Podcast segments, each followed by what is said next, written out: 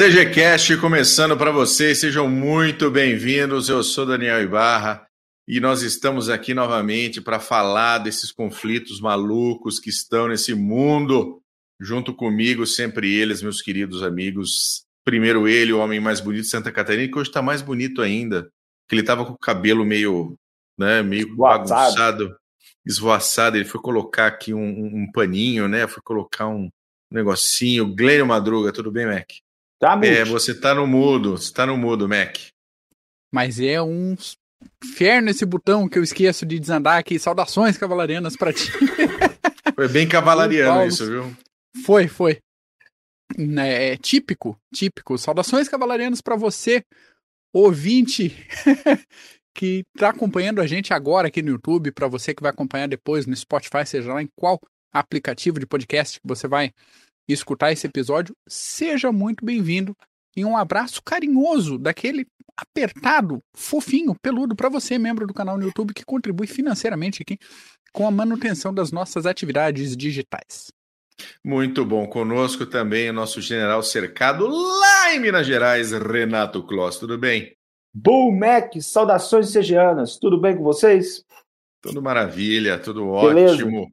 Vamos falar Beleza. de guerra novamente? Vamos falar, hoje eu tava, hoje eu trabalhei o dia inteiro lá no, no, no escritório do Alê, do Alê Bonfala do Derivado Cast, fazendo um monte de gente falando sobre o site do CG, vamos ter umas plataformas novas, uns negócios novos, vai ser bem legal, vocês vão gostar, viu? Vocês vão gostar. Coisa nova chegando aí, coisa nova chegando aí. Muito, muito, muito, muito, muito, muito bem. Mas antes da gente começar, eu quero mandar um abraço aí para o Igor que está aí, para o Cadeirante, está por aí, nosso querido Cadeirante, tudo bom? Oh, cadeira. Mandar um abraço para o Veira, mandar um abraço para o Paulo Fernandes. Tudo bom, Paulão? É isso aí, é nós. Uh, seguinte, eu queria aproveitar que nós estamos numa épocazinha aqui, esse final de maio, comecinho de junho, de dois acontecimentos interessantes da Segunda Guerra Mundial. O primeiro deles, que aconteceu ali entre 26 de maio e 1 de junho, e 4 de junho, perdão, é a retirada de Dunkerque, o milagre de Dunkerque, ou Operação Dínamo, que foi a operação de fuga, retirada, de, de, de avanço estratégico para a retaguarda das tropas aliadas e britânicas, aí o livro do Joshua Levine, uh, que ocorreu lá em 1940, depois que os alemães chegaram, invadiram ali Holanda, Bélgica, através das Ardenas e passaram o rodo geral. E na Operação Dínamo, tudo aquilo que flutuava, tudo aquilo que flutuava na Inglaterra, foi enviado para buscar o pessoal lá em Dunkerque. Foi uma operação impressionante e graças, muito obrigado a você, estrategista alemão, que ficou parado olhando o que estava acontecendo nas praias de Dunkerque. Agradecemos de coração. Você pode ver aqui, né, que eu não sou imparcial. Então agradeço de coração e que mais de 338 mil soldados foram resgatados e depois puderam voltar para a França para chutar a bunda de vocês. E foi uma operação impressionante. Uh, a guerra não se faz de retaguarda, já dizia Churchill depois na Câmara dos Comuns, quando ele fez o seu discurso do Never Surrender. E também no dia 1 de junho acabou a Batalha de Creta.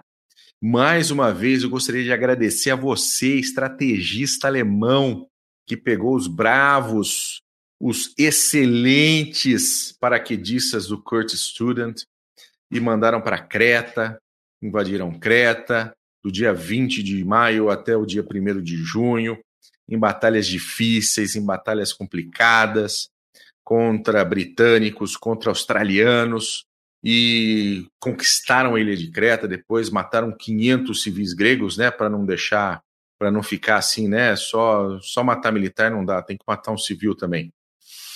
E muito obrigado, né? Porque vocês terem invadido o Creta e ter deixado Malta lá para a gente ficar olhando, para a gente poder manter o suprimento para a África do Norte e varrer os alemães de Cairo até Tobruk.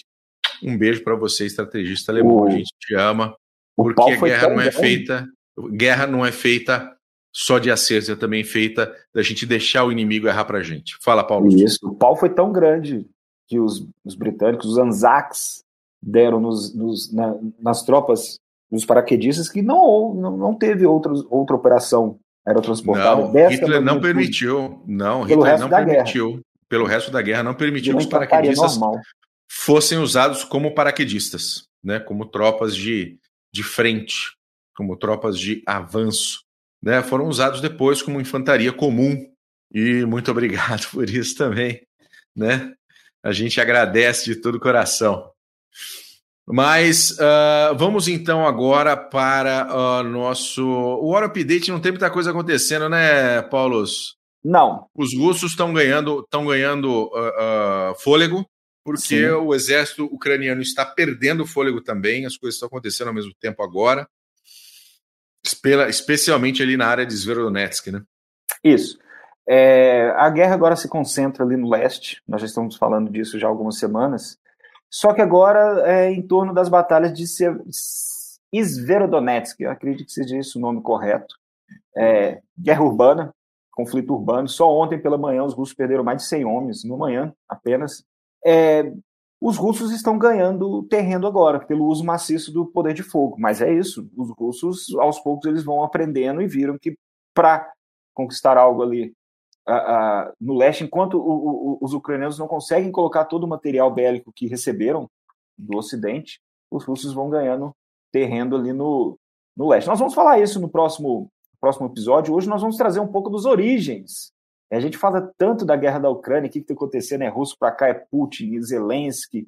Agora nós vamos falar um pouco das origens, vamos tentar entender a origem, o MEC vai falar da origem, que é no russo, depois vamos falar também como que a Ucrânia é, foi parar na União Soviética, na esfera dentro da União Soviética, mas, por enquanto, acredito que no leste parece que a maré está mudando. Enquanto os. Foi como você disse, Bu, os, apesar de estarem na defensiva, os ucranianos perderam um pouco o fôlego, enquanto isso, os russos, com seu poder de fogo maior, poder de fogo maciço, estão ganhando terreno aos poucos. Vamos ver, acredito que eles vão ganhar mais um tanto de terreno aí até a próxima semana. Não, e faz, e faz todo sentido, né? Isso, tá, isso, isso acontecer, apesar dos russos estarem usando até T-62 uh, uh, para poder que isso aconteça. Paulo, você deu uma ótima ideia em fazer um, fazer um CGCast sobre, sobre 32, 90 anos da, da Revolução Constitucionalista. Eu sou de Campinas também e estive várias vezes ali na, na celebração de 9 de julho no, Cemitério da Saudade, onde nós temos o Mausoléu dos Heróis de 32. Excelente ideia, excelente ideia, vai ficar na pauta. De repente a gente consegue fazer ali na semana de 9 de julho para aproveitar este momento. Muito bom. Excelente. Excelente ideia, excelente ideia. Muito bem, vamos partir agora para a história Rússia-Ucrânia. Porque assim, a história é grande, Yuri, boa noite. A história é grande, a história é complexa, a história é complicada. A gente vai tentar dar uma, uma apertadinha nela, dar uma, né, dar uma apertada porque tem bastante coisa aí. E eu sei que o Mac e eu sei que o Mac vai começar.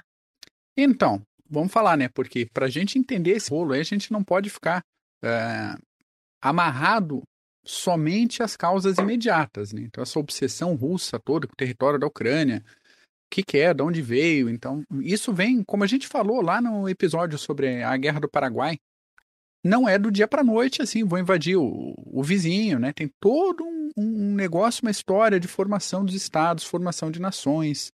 E isso falando em Europa, é, Europa Ocidental, isso é mais idade moderna, Europa Oriental, Central Oriental, às vezes é um pouco antes. É aí que a gente vai, vai pegar aí todo esse processo que envolve a Ucrânia, Bielorrússia, Rússia, Estônia, Letônia, Lituânia, Polônia, envolve todo, toda essa galera, em Moldávia.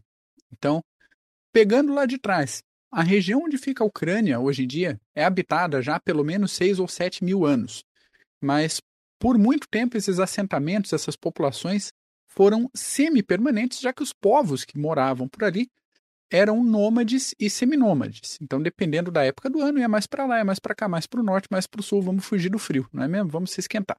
A região do Mar Negro, mais ali para o sul, também teve a, a, presença de colônias gregas, cidades romanas, cidades bizantinas, marcando nessa região específica o início das ocupações permanentes. Um pouquinho para frente, ali para o século III, os godos ocuparam a região, já sofrendo uma certa pressão dos hunos, vindos do leste.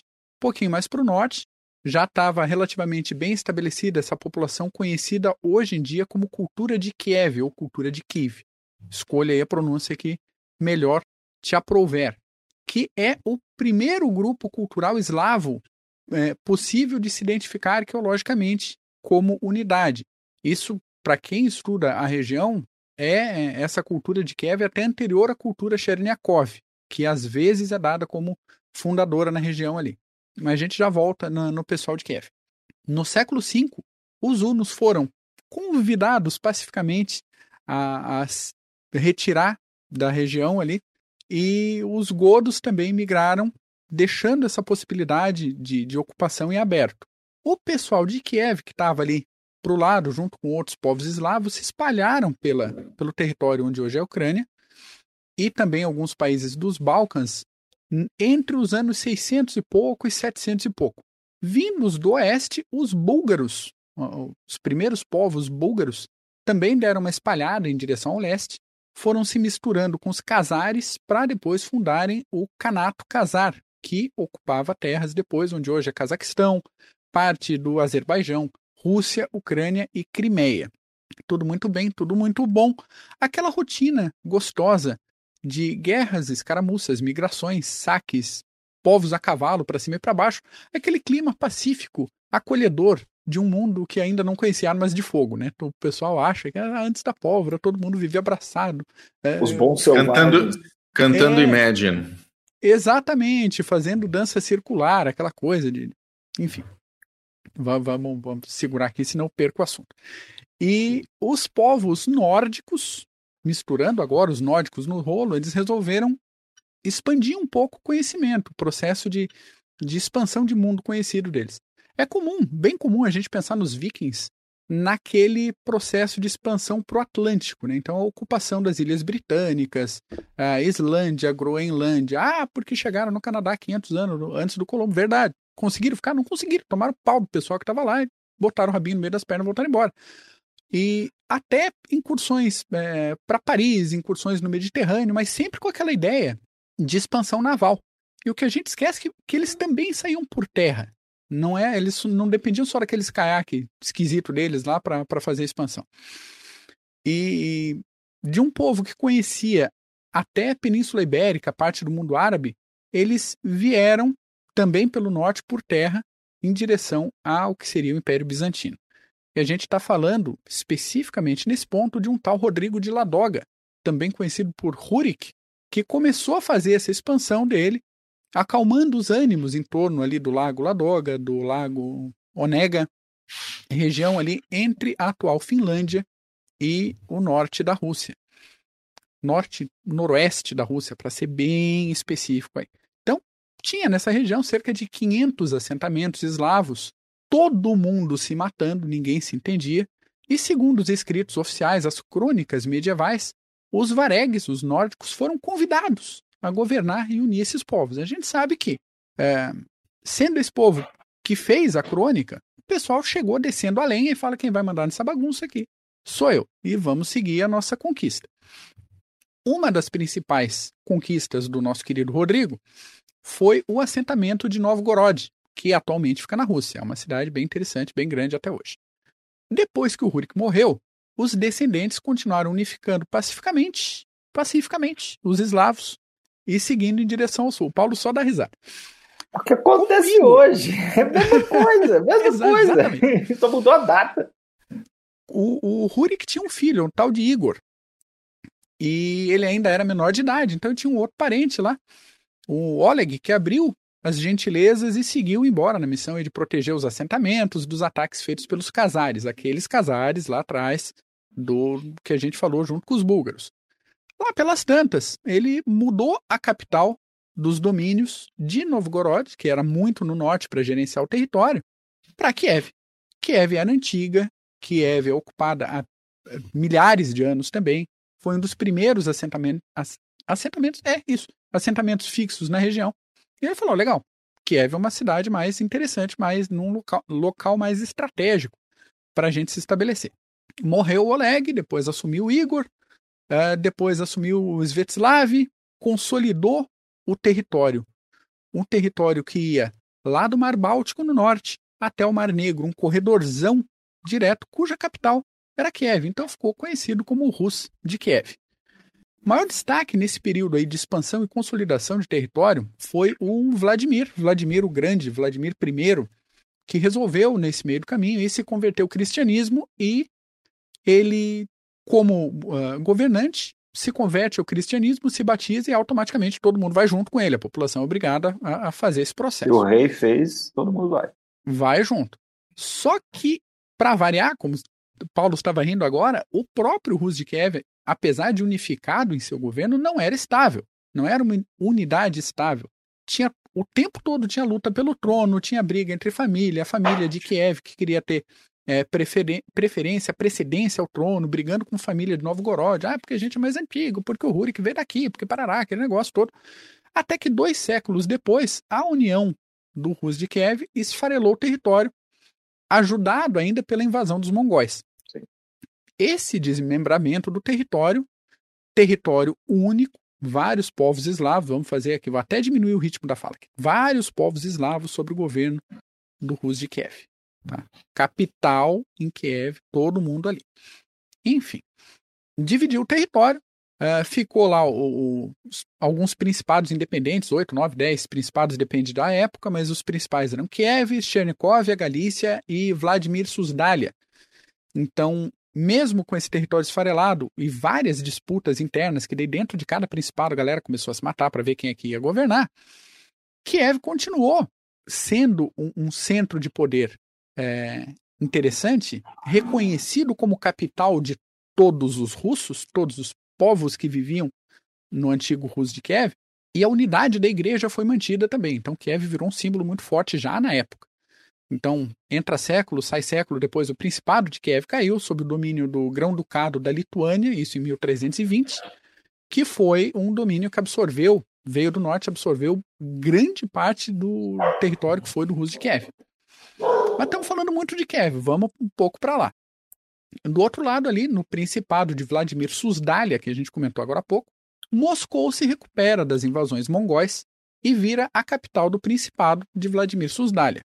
Em 1380, acontece a Batalha de Kulikovo e Moscou se estabelece como centro de poder decente, estável, finalmente superando Kiev em condição de governo, de poder estabelecido, potência armada, enfim. Lá no século XVI, Moscou sofre com as invasões dos tártaros da Crimeia, pessoal da Crimeia incomodando. No século XVII, foi o fim da invasão da Polônia e Lituânia, Lembremos aqui, meu caro ouvinte, por favor, lembre-se. A gente já falou da República, da, da formação da República das Duas Nações, Polônia e Lituânia, lá em 1386. Já falamos disso aqui no CGCast. No século XVIII, Pedro o Grande, o Pedrão, funda São uhum. Petersburgo, e nas terras onde era o antigo principado da, de Novogárdia. E Moscou perde o status de capital até 1918. Mas aí daqui a pouco é assunto para o Paulo esse negócio. Vê que Moscou está sempre caindo no. Né? Moscou é, é, tinha assentamentos, ela foi ocupada mesmo, foi fundada enquanto cidade em, em 1100 e pouco. Sabe, Kiev já. Muito mais tempo. Mas estou sendo parcial. Né? Kiev já era uma cidade muito grande, muito importante, onde Moscou era só mato. Enfim. Voltando para o território da Ucrânia, a parte do litoral do Mar Negro, ali no sul, leste da Crimeia, é, não foram ocupados pelos lituanos, né? O, o, leste da Ucrânia, Crimeia e o sulzinho, ali onde ficou Odessa e tal. Ali tinha um pessoal meio casca-grossa ocupando tal de cossacos, né? Que circulavam onde é aí é, a região hoje do Donbás, Zaporígia, Odessa, enfim, o pessoal circulava lá.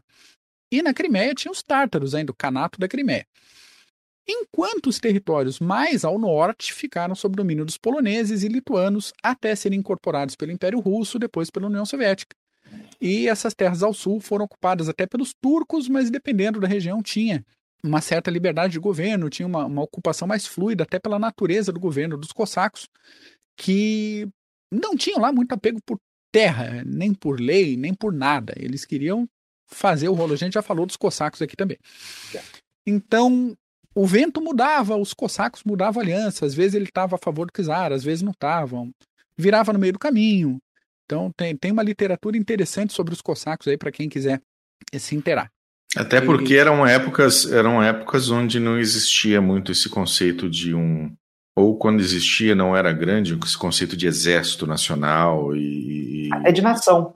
Era é, é, de nação era é, você contratava quem estava disposto a lutar por você e se o outro pagasse mais o outro virava as costas para você e te atacava.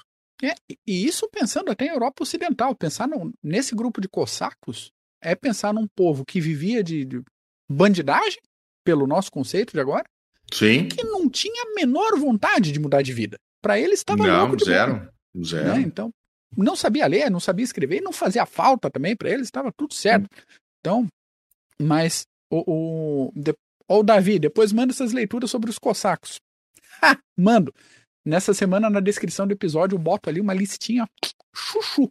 A guerra pra... polaco-soviética que nós citamos também tem muita literatura. Tem, tem, tem. tem. Inclusive, vou puxar de lá a maioria das indicações, mas vou colocar algumas coisas a mais. O que eu queria fazer, uma última anotação antes de passar para o Paulo, é o seguinte: a gente tem que perceber que o nome de Rus foi sendo mantido e foi evoluindo em significado. O Rus era um termo usado pelos eslavos lá no início da, da formação dessas unidades nacionais. Era um termo usado para se referir primeiro aos nórdicos como um todo, depois para a aristocracia nórdica que governava os territórios eslavos, e finalmente para nomear os povos eslavos sujeitos ao governo dessa aristocracia de origem nórdica. Então, russos eram todos os povos habitantes do antigo Rus de Kiev, não só os atuais russos que a gente conhece como russo. A escolha histórica, pensando aqui em. em é, esqueci o termo agora. Enfim, intencionalidade de chamar uh, o, o território com base em Moscou de Rússia não é só uma questão de continuidade cultural, mas é uma questão de afirmação de poder e de domínio sobre todos os outros povos russos. Só que aí tem um problema: a Rússia tem uma necessidade de absorver não só o território da Ucrânia, como a Bielorrússia, mas outros países menores que também fizeram parte do antigo é, Rus de Kiev, do Império Russo e até da União Soviética, que Paulo vai chegar daqui a pouco. Vê que os czares do Império Russo se denominavam czares de todas as Rússias, porque havia uma consciência da grande Rússia, com base em Moscou, da pequena Rússia, com territórios ucranianos, com base em Kiev, e da Rússia branca, ou atual Bielorrússia, Belarus. Curiosidade do dia. Nossa, Rússia branca, você é racista. Não, é, havia a Rússia negra. Tá? Houve um tempo a Rússia negra na região de Novgorod, lá no norte. Outro ponto a ser considerado é a obrigação histórica que Moscou sente em dominar Kiev, de se mostrar mais poderosa que Kiev. Especificamente Kiev. Minsk nem tanto, Odessa nem tanto, Kiev. A Rússia existe a partir de Kiev. Também Novgorod, no norte, a gente falou, mas principalmente Kiev. Então, não tem como se afirmar como território de todos os russos se a grande capital, a capital fundadora do, do povo, daquela unidade é, é, cultural, for a capital de outro país. Então, essa é uma briga que vem acontecendo há séculos, séculos, desde que Moscou se firmou lá atrás, 1300 e pouco, como centro de poder. Existe uma necessidade é, cultural, até moral, dependendo da época do governante, de ter o domínio de Kiev, para falar legal. Agora sim governamos todos os povos russos. O berço, dominamos o berço. Exatamente. É isso. Que é coisa, isso. hein? Que coisa, hein? Oh. Deixa eu mandar um abraço pro Anderson Putov, que chegou aqui da, de Caxias do Sul, Serra Gaúcha. Lugar fantástico, Davi Peixoto. Linda cidade. As, que pediu as leituras cossacas. Leituras cossacas, muito bom. Mas assim, é, da, minha, da minha pequena microvisão, né, sim, microscópica, né, vermínea visão, eu acho isso de um pé no saquismo do caralho. Ah, porque é a Rússia. Ah, então nós precisamos retomar o Uruguai, né? O Paraguai precisa retomar parte do seu território perdido na Guerra do Paraguai. A Bolívia tem que retomar o Acre. Ah, vai tomar no cu. É que vai caçar alguma coisa para fazer, vai, tem, vai, tem vai, limpar um, vai limpar um, um terreno. Os, bolche, os, os, bolcheviques, por exemplo, tomaram Kiev quatro vezes. Agora que nós vamos falar, para é. você ver, de tentar novamente, não, vem cá. É, porque tem a importância de ter sido a capital, né? A origem, não é um periférico, não perdeu, sei lá. Vai, é, vai fazer alguma coisa de útil. Península no Extremo Oriente lá, é a capital dos caras. Nasceu dali o negócio. Diferente. Ficar juntando gente para morrer. O Putin não vai lá, né? Ai, o Putin não vai lá. Pegar na AK-47, né? Covarde. Falou que tá, tá, tá, virou, virou brigadeiro. General, tá lá comandando as tropas. É, em vez de comandar a Rússia. Mas, olha, pessoal, o que nós temos a entender é que o Mac falou do Rus Kiev, é, existia uma sementinha aí de um nacionalismo ucraniano, então que vem desde o século XVIII, só que a Ucrânia sempre foi presa desses outros impérios, como o Império Russo, como os poloneses também, o Império Austro-Húngaro, enfim. É, o movimento nacional ucraniano surgiu na metade do século XIX.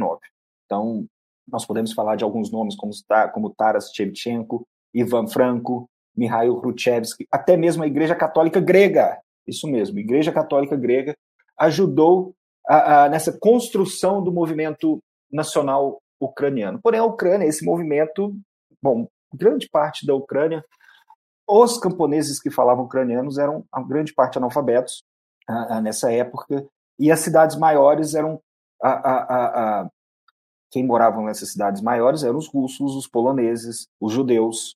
Então, esse movimento sempre encontrou uma certa a, a dificuldade para poder florescer. Um exemplo da, da, das dificuldades foram o EMS UCAS, acredito que esse seja o nome, é um decreto secreto que foi redigido em 1876 por Alexandre II, um czar russo, proibindo o uso da língua ucraniana em textos e livros. Então, novas publicações, performances públicas, importação de livros, era proibida o uso da língua ucraniana. Então, isso era uma forma de tentar frear, e isso, vários países fizeram isso durante a história. Já, isso um exemplo recente é a China no Tibete. Exatamente. A China no Tibete é um exemplo recente. No e temos Brasil, que falar de uigur Novo. também, dos uigures. Dos uigures. Vamos falar também. É, os russos, como o Mac estava falando, eles tinham até uma forma, eu não vou dizer assim, desmerecendo os ucranianos, mas eles chamavam os ucranianos, a Ucrânia de Little Russia, a pequena Rússia, Little Russians. É essa ideia de que tudo bem, mas nós somos, nós somos um pouco, estamos um pouco acima de vocês. Então, esse movimento nacional ucraniano ainda era pequeno, até que dois acontecimentos em 1914. O primeiro foi a guerra, lógico, a Primeira Guerra Mundial, e o segundo, na verdade, o primeiro foi a, a, a, proibição por parte da Rússia da celebração do centésimo aniversário de Taras Shevchenko. Então, isso, em 19, no começo de 1914, a, gerou um certo furor dentro do movimento nacional ucraniano e depois veio a Primeira Guerra Mundial. Bom, na Primeira Guerra Mundial, os ucranianos foram pegos no meio da bala comendo. Então, nós tivemos ucranianos uh, servindo pelo lado austro-húngaro e também ucranianos servindo pelo lado russo. Agora, eles se ferraram no final, porque os, austro, os austríacos achavam que eles eram espiões dos russos, em torno de 28 mil ucranianos uh, lutaram nas fileiras do Império Austro-Húngaro. Porém, muitos oficiais achavam que esses ucranianos eram espiões da Rússia Imperial e logo eram mandados para campos de concentração, campos de prisioneiros. Os ucranianos na Rússia eram o contrário, os russos achavam que eles eram espiões dos austríacos do Império Austro-Húngaro. Então mandava para o Gulag. Então os ucranianos ah, foram pegos no meio da guerra. E... A Ucrânia, a Ucrânia a gente pode falar que é uma mini Polônia, né? Exatamente, Bu. É a mesma coisa que aconteceu. Nós podemos fazer até um paralelo, que eles falam, coitada da Polônia entre a Alemanha e a Rússia, e coitada da Ucrânia entre a Polônia e a Rússia. É mais ou menos assim. A Polônia foi uma presa desses impérios maiores. Uhum. Então ela passou na boca de muitas, passar a mão na Ucrânia várias vezes, como nós vamos ver aqui. Porém, é, depois da Primeira Guerra Mundial, os ucranianos, claro, a, a, lutando nas duas frentes, e o movimento nacional ucraniano ainda tentando. Estava na primeira, vamos passar a segunda, a terceira.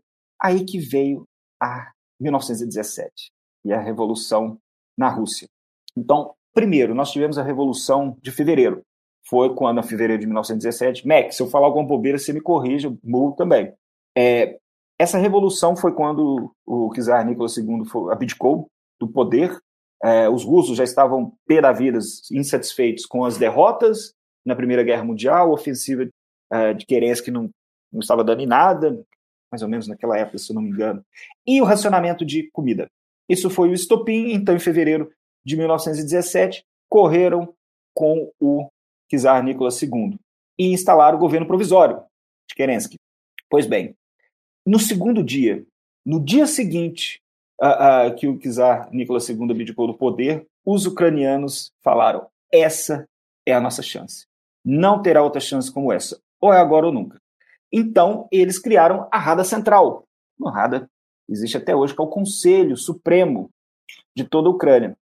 E a Rada foi criada ainda uh, nos fins de fevereiro, começo de março, e a primeira coisa que a Rada Central disse foi: nós queremos autonomia. Agora é importante frisar: nós queremos autonomia, mas nós iremos fazer parte da Federação Russa no futuro próximo. Vale lembrar que a Rússia estava sem governo, um governo provisório. Então, olha, nós queremos autonomia, mas quando as coisas ajeitarem aí, nós queremos fazer parte da, a, a, da Federação Russa. E o governo provisório falou assim: olha, tudo bem, vamos fazer o seguinte: eu, vocês podem ter um governo autônomo, só que sem a região de Donbass e a costa do Mar Negro. Agora, onde que os russos estão hoje? Eu faço a pergunta para vocês. No Donbass e a costa do Mar Negro. Então, essa Exatamente. é uma região que, se muita gente acha, poxa, mas por quê? Essa é uma região histórica. Mariupol foi construído naquela ideia da Catarina e do Potemkin, sei lá, do, da construção das cidades apenas para. Mariupol, por exemplo, é uma cidade que veio dessa época. Se a gente então, fizer a sobreposição de mapa dos territórios na, na atual Ucrânia que foram dominados lá pelos poloneses e lituanos, e essa região agora que o Paulo falou de, de disputa, ah, vocês podem ficar com autonomia nessa região aqui e não. O mapa é muito parecido. É, As é, regiões separadas são muito parecidas. É uma região pró-Rússia, sempre foi uma região mais uh, uh, industrial. É aquela uh, região, é como se fosse o Ruhr alemão para a Rússia, no caso, principalmente para a Ucrânia, no caso é a, a região do Donbass.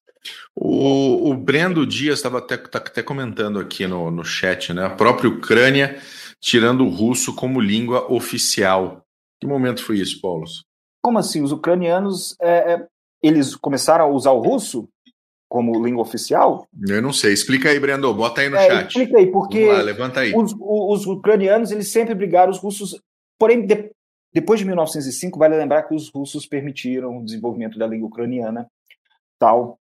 Uh, então, veio a, a, Primeira Guerra Mundial, foi criada a Rada Central, eles falaram que queriam autonomia, e o governo, o governo de Kerensky provisório falou que não, te dou autonomia, mas você entrega Donbass e a costa do Mar Negro. E os ucranianos falaram que não. Então, a, a, partir daí, nós vamos criar nossas próprias leis, porém reiterando que no futuro fariam parte da Federação Russa. Pois bem, é, em 1917 nós sabemos que nós temos, os, nós temos que citar os bolcheviques e a, toda a luta deles a, até a subida do poder no final do ano. É, no caso, principalmente Lenin, no começo, ele era simpático ao movimento nacional ucraniano, porque ele achava que esses movimentos nacionais poderiam ser usados como armas contra o imperialismo. Então ele falava: olha, nós somos simpáticos, sabemos que uma nova Ucrânia, uma Ucrânia tem que ser, precisa ser criada porque é autodeterminação dos povos, ótimo e muitas, muitos soldados, muitos ucranianos leais à Rada Central, que foi criada no começo de 17, apoiaram os bolcheviques tanto em Petrogrado como em outros locais também, porque os bolcheviques apoiavam a causa ucraniana. Porém, quando os bolcheviques chegaram ao poder, não mudaram o tom. Já se esperava, no caso. Normal. Ah, ah é. Ah, é. Lenin disse que, olha, eu vou até, eu vou até ler aqui que primeiro uh, uh, Lenin começou com um, um governo central, uma, uma política uh, centralizada, e disse que, olha, é, nós não podemos deixar esses movimentos de autodeterminação a, a, tentarem quebrar a unidade, não só socioeconômica da Rússia, mas a unidade do proletariado. E agora eu vou ler o que o Lenin disse, pegando aí uma citação. O reconhecimento incondicional da luta pela liberdade e autodeterminação não nos obriga a apoiar cada demanda de autodeterminação já era de se esperar. Né?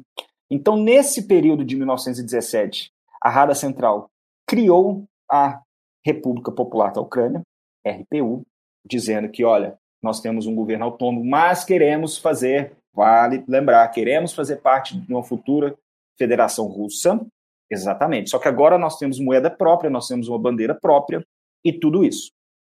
Ah, quando Lenin chegou ao poder, os bolcheviques, Lenin simplesmente mandou um ultimato de 48 horas, ó, ou vocês acabam com isso, ou nós vamos invadir.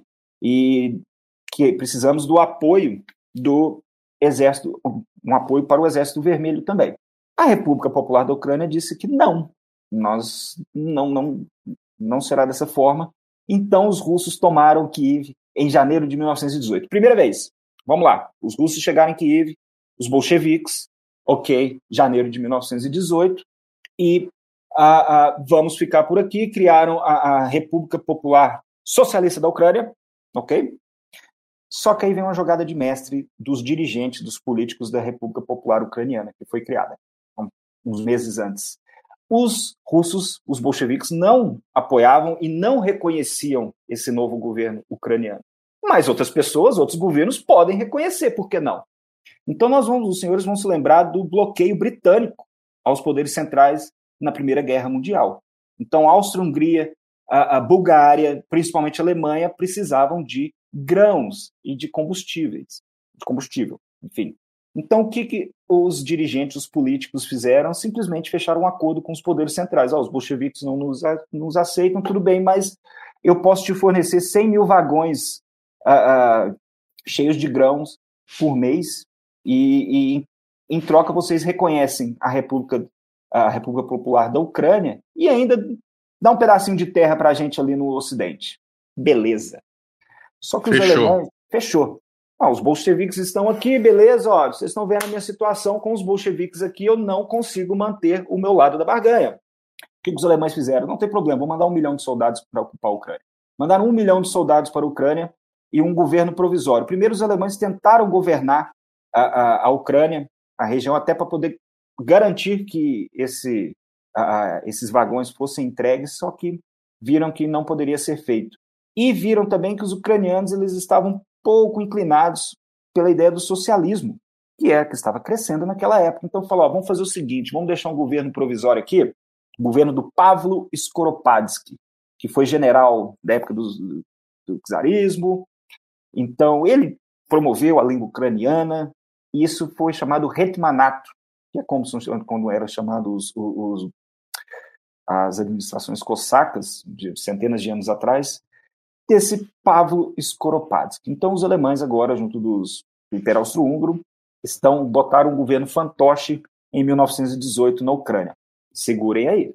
Beleza. Governou até dezembro de 2018. Por que, que eu estou falando isso?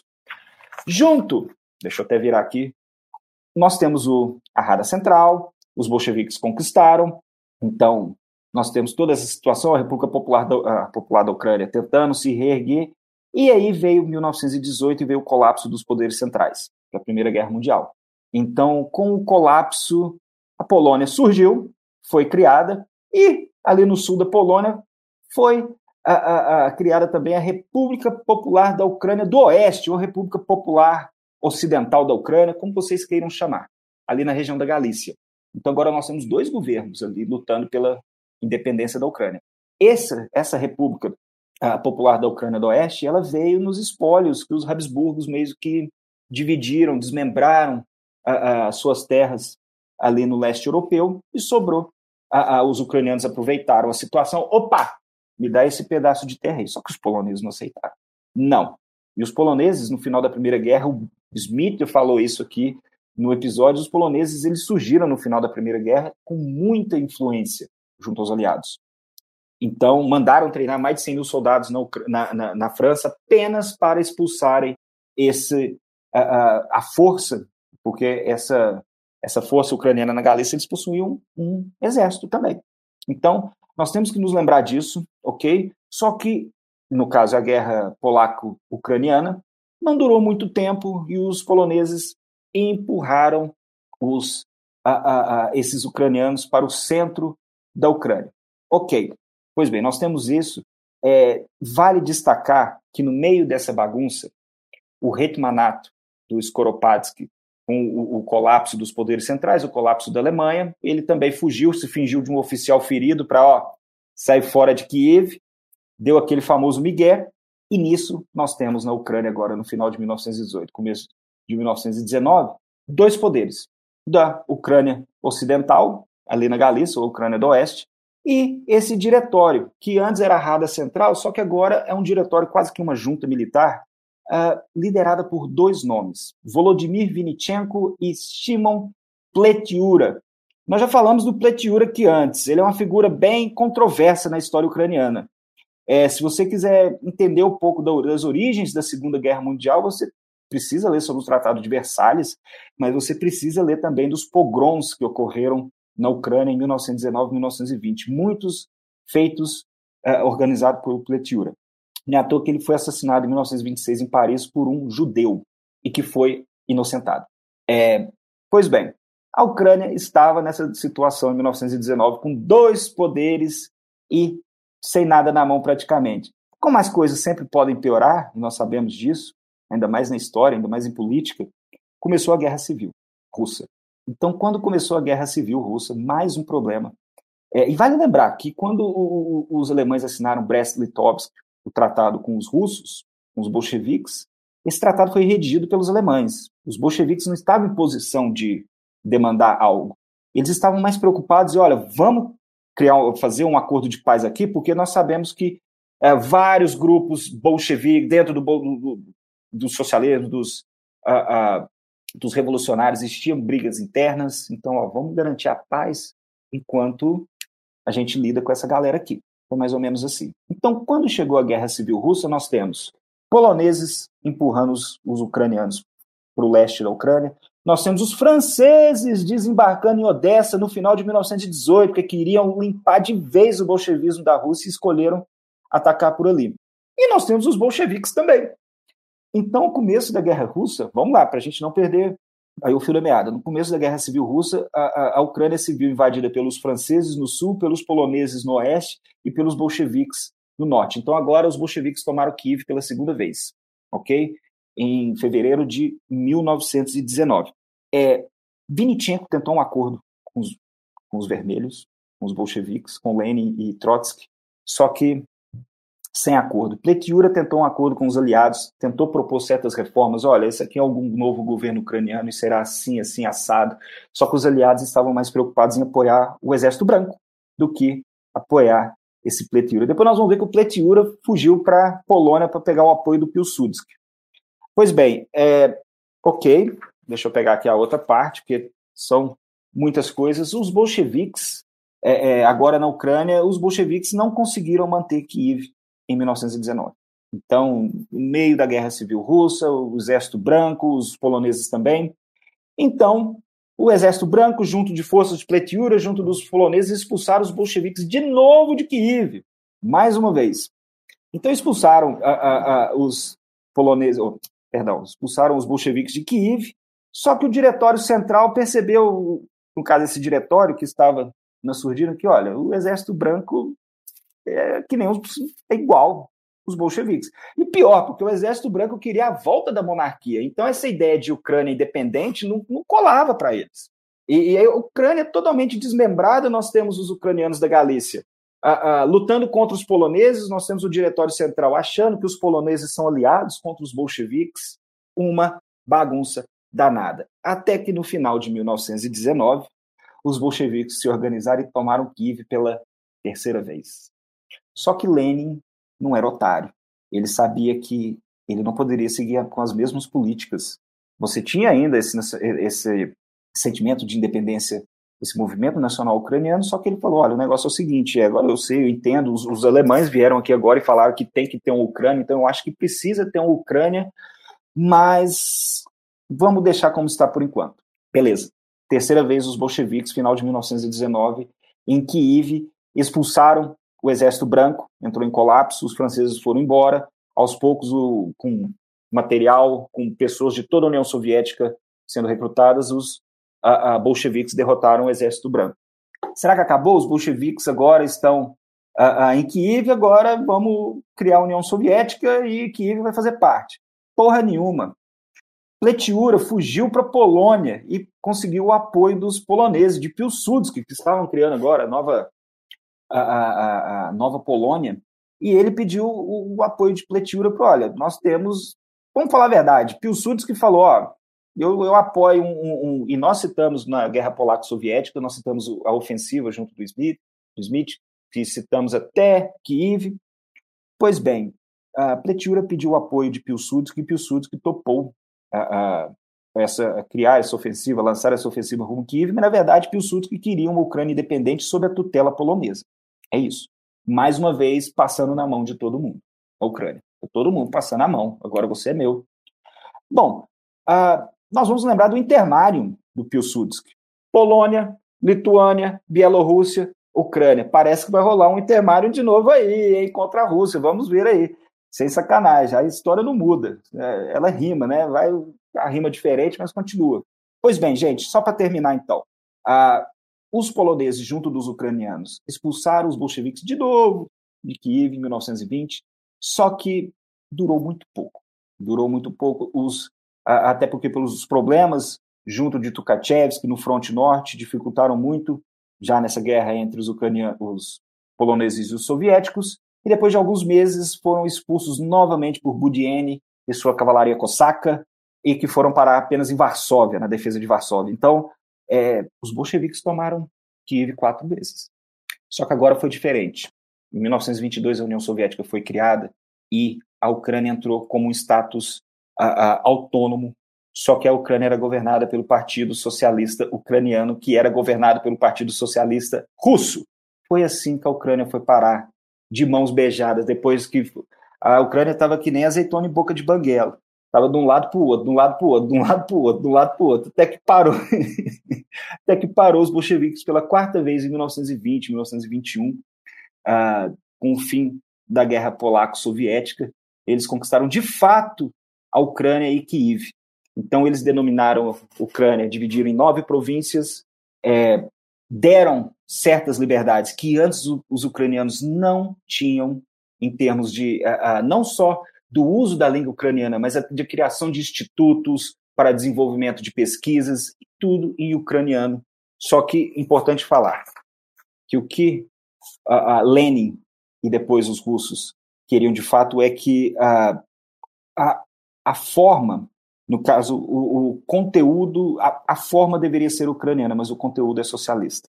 Essa é a ideia para todas as minorias. Os ucranianos perceberam que, no fim, olha, na época da monarquia, existia uma pessoa, que era o rei, czar, que mandava em tudo, e uma polícia opressora e uma burocracia vasta para se sustentar a, a, toda a região. Os ucranianos viram que agora essa pessoa foi trocada por um partido, porém a polícia opressora e a burocracia vasta ainda continuavam. Então, para os ucranianos, depois de tentativas e tentativas de ter, tentar ser independente, foram pegos junto à Primeira Guerra Mundial, tiveram chances, mas podemos falar da ganância dos outros, talvez. A Polônia teve um Estado próprio depois da Primeira Guerra Mundial, a Ucrânia não. Na verdade, a Ucrânia teve um pedacinho, mas que a Polônia, depois, com o apoio dos aliados, a, a, correram com os ucranianos ali do Ocidente, ali da região da Galícia. Então, é importante a gente citar, depois dessa, desse arremedo que nós fizemos, eu queria saber contar do, da forma que o MEC sabe contar essas histórias, mas é, Muitos tentam entender ainda por que, que a Rússia está a, a, atacando hoje a Ucrânia. Nós temos meses e meses a, de guerra, então isso mostra um pouco a relação, primeiro com os Kiev, os russos de Kiev, acho que é assim que se fala isso aí, e depois com a tentativa de independência ucraniana. Quando eles foram independentes em 1991, eles falaram: olha, a independência que nós tentamos há 70 anos atrás agora está saindo. De fato. E não, e a gente tem que lembrar que depois, depois que, que a União Soviética foi criada, etc., e depois que Stalin entrou, Stalin ainda deu um novo presente para a Ucrânia. Sim. Né? Que foi o Holodomor. Só lembrando também, Presentão. Algo, política normal, quer dizer, para os bolcheviques, uh, uh, confiscou, confiscaram toda a produção. Só duas coisinhas, Bu, que você me lembrou agora. Primeiro, quando o Hetmanato foi criado, quando os alemães criaram ali o governo fantoche, a primeira coisa que eles fizeram foram confiscar a produção dos componentes. Um Pô, beijo, Alezinho. É, é, é, normal, sempre continuou isso, só trocam as pessoas, mas a mesma coisa. Os bolcheviques, depois na Guerra Civil Russa, entraram na Ucrânia, entraram em Kiev, a primeira coisa que eles fizeram, confiscaram os grãos dos, dos camponeses também. E outro ponto também é que, bom, teve esse governo fantoche, porém a, a, as práticas são as mesmas. Sai os alemães, entra o governo fantoche, entra os poloneses, entram os bolcheviques, mas todos queriam pilhar a Ucrânia. A verdade é essa. É, Para variar um pouquinho. Apenas, exatamente. Apenas Olha, ali, viu? Olha, eu acho que você tem razão, tá? Menos vodka, menos ursos, isso que acontece, tá? Por isso vai perder a guerra. Eu acho que você tá, tá com a razão. Porque eu. Ai, meu Deus do céu. Mandar um abraço pro Gustavo Grossi, obrigado. Ô, Brendo, é, assim, eu nunca, eu nunca soube que, que a Ucrânia tinha o, a língua russa como oficial. Mas depois que você tem a invasão da Crimeia, depois que um país estrangeiro como a Rússia, e era um país estrangeiro, invade o seu país, se você tem uma língua oficial relacionada a esse país estrangeiro, você quer continuar com ela? Essa é a minha pergunta para você. Mas uh, quando, quando os russos invadiram a Crimeia em 2014, o, o, a representação da Crimeia no parlamento russo, no parlamento ucraniano, foi dissolvida. Isso sem dúvida nenhuma, e não era não era para ser diferente. Mas agora, com relação à língua, o russo, não vejo nenhum problema com isso, tá? Só, bom, fazendo um adendo em relação à língua ucraniana e à língua russa, é, a Ucrânia principalmente no século XVIII, século XIX, começo do século XX, o campesinato inteiro falava ucraniano, só que nas cidades era o russo que era falado. E, e nessa época era muito difícil para quem para os ucranianos, aqueles que falavam ucraniano, porque se você quisesse crescer na vida, se você almejasse algo a mais, você precisava falar ou alemão, ou polonês, ou russo, ou uh, sei lá, todas as línguas, menos do ucraniano. Então, aos poucos, por exemplo, no Ocidente, eles pode ter a língua ucraniana aí, não tem problema nenhum, até porque, olha, não tem como vocês a, a causarem algum impacto aqui. Porém, os russos, isso foi medida de Estado por muito tempo. Olha, nós precisamos. Stalin, por exemplo, como você citou, é, na época dos bolcheviques pegando o poder, eles, o Stalin também não apoiava a autonomia ucraniana porque ele achava que é, é, a autonomia ucraniana poderia chamar e sofrer influências dos imperialistas. Pô, tava certo, é isso mesmo vai sofrer influência de outros. Se não for influência dos russos, vai sofrer influência do próximo que for chegar aí e estender a mão. Sim, sim, sem dúvida é nenhuma. Estava certo, certíssimo. Só pegando o gancho da questão da língua, coisa que a gente já falou aqui também em outros uh, podcasts, vídeos aqui no YouTube, lives, lives do CG, é a questão da língua enquanto identidade, enquanto afirmação de identidade. Se a gente pensar no, no processo de formação, por exemplo, da Itália e da Alemanha, de reunificação, que vai terminar uma na década de 50 para 60, 1850 para 60, outra só em 71, no caso da Alemanha, a gente tem um, um cenário que gera até piadinha hoje em dia de imigrantes que vieram para o Brasil e que algumas comunidades até hoje se identificam como alemãs e italianas. O pessoal brinca lá, alemão tupiniquinho, negócio, mas porque existia uma identidade é, muito vinculada com a língua. Então, se tua língua uh, materna fosse alemão, você era alemão. Se tua língua materna fosse italiano ou veneziano, você era italiano ou de algum dialeto, independente da situação momentânea das fronteiras. Então, você uh, pensar na imposição do russo na Ucrânia é uma manobra também para forçar a identidade, forçar a identidade nacional. Você tirar o, o russo pela, por pressão populacional das grandes cidades, onde é, aconteciam as decisões, onde se geria o governo, e ficar ucraniano restrito ao campo, é manobra de, de forçar a identidade. A gente vai, ah, mas claro, o, quando teve esse movimento que o Brendo falou, de proibir o russo como língua oficial, em Kiev e nos territórios é, dominados pela Ucrânia, aonde tinha a maioria de população russa ou de origem russa direta, o, governo ucraniano perdeu, já tinha perdido o controle e o russo continua. Sim, sim, é. você não deixa de, de, de falar aquilo, aquilo que é tua língua pátria, né? Exatamente. Tua língua mãe, vamos dizer assim. Gustavo falando, não podia ser ensinado escola, também não tinha livros escritos. Isso aconteceu aqui com Vargas. A gente tem caso de Santa Catarina. Várias pessoas que foram presas pelo Estado é, durante a Segunda Guerra Mundial eram mandadas para campo de prisioneiros, vulgo campo de concentração brasileiro, aqui onde é o campus da UFSC hoje em dia. Porque falaram italiano, falaram alemão em público. Então você tem um combate é, à língua enquanto combate à identidade nacional. Sim, dá um exemplo. Posso então, dar um, um exemplo próprio. Eu posso dar um exemplo, um exemplo próprio aqui. Aqui em Campinas você tinha a escola alemã e o meu avô era dava aulas na escola alemã, né? E aí durante a década de 40 a escola alemã precisou mudar de nome, né? A, a escola alemã ensinava o alemão e precisou parar de ensinar. Uh, na casa da a casa da minha bisavó foi atacada, né? Durante durante a Segunda Guerra Mundial, porque a minha avó era alemã. Então é, é algo Nossa. da identidade nacional, efetivamente. Tanto que a escola alemã virou Colégio Rio Branco. É, exato. E uma movimentação histórica recente, né? Recente, década de 40, Estado Novo, como você falou.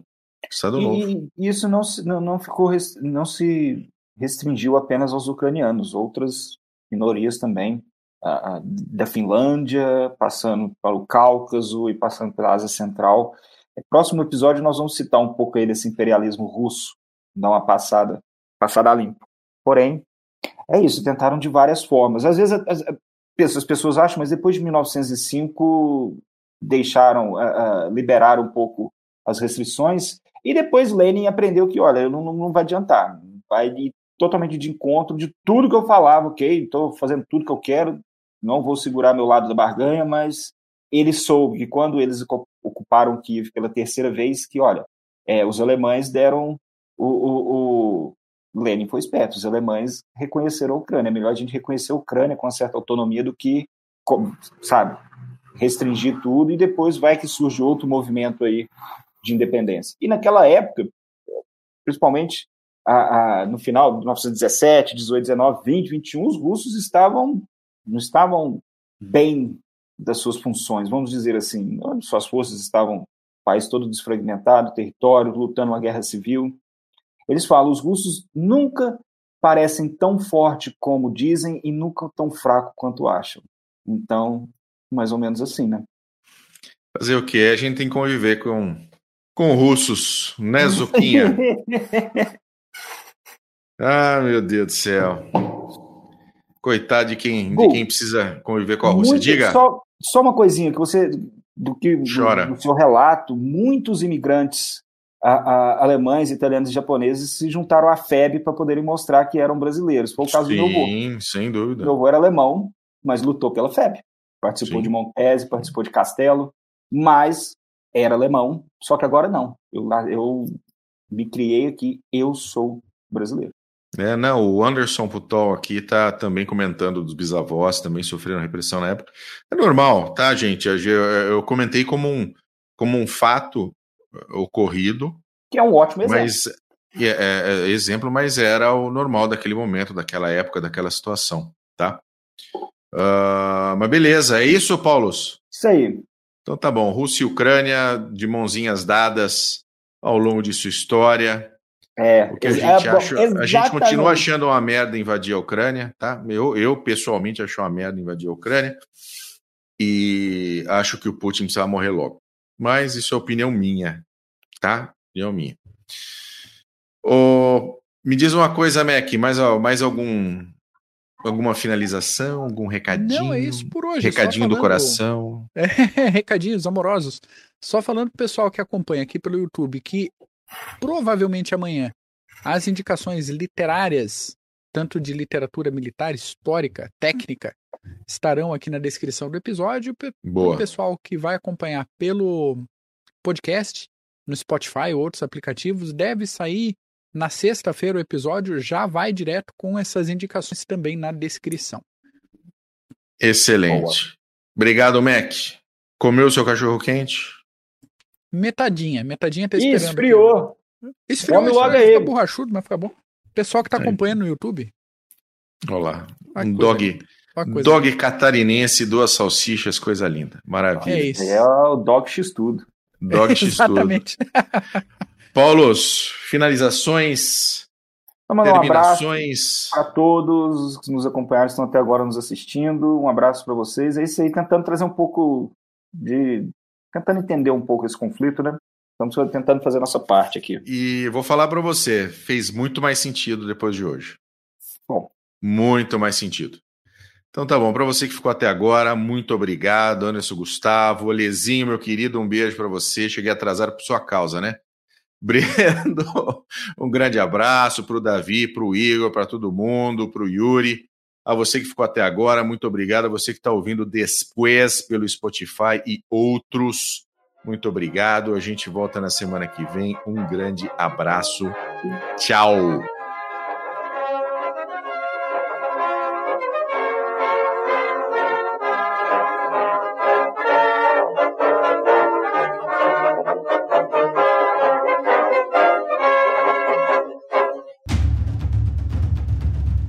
O processo de internacionalização das empresas vem colocando cada decisão institucional à prova. E para ter destaque nesse cenário cada vez mais dinâmico, é necessário que o profissional compreenda questões políticas, geopolíticas, estratégicas, diplomáticas, jurídicas, sociais e éticas. Nesse sentido, a Columbus, pós-graduação de alta performance, promove o curso de Relações Internacionais e Diplomacia Empresarial este curso é coordenado pelo professor Marco Túlio Delgobo Freitas e é voltado para profissionais que trabalham em um contexto internacional ou queiram atuar na área de relações internacionais.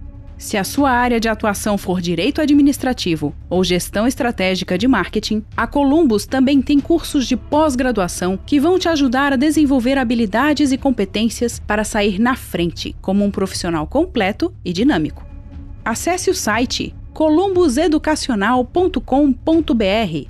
Informe que conheceu os cursos através do podcast Clube dos Generais e garanta 10% de desconto.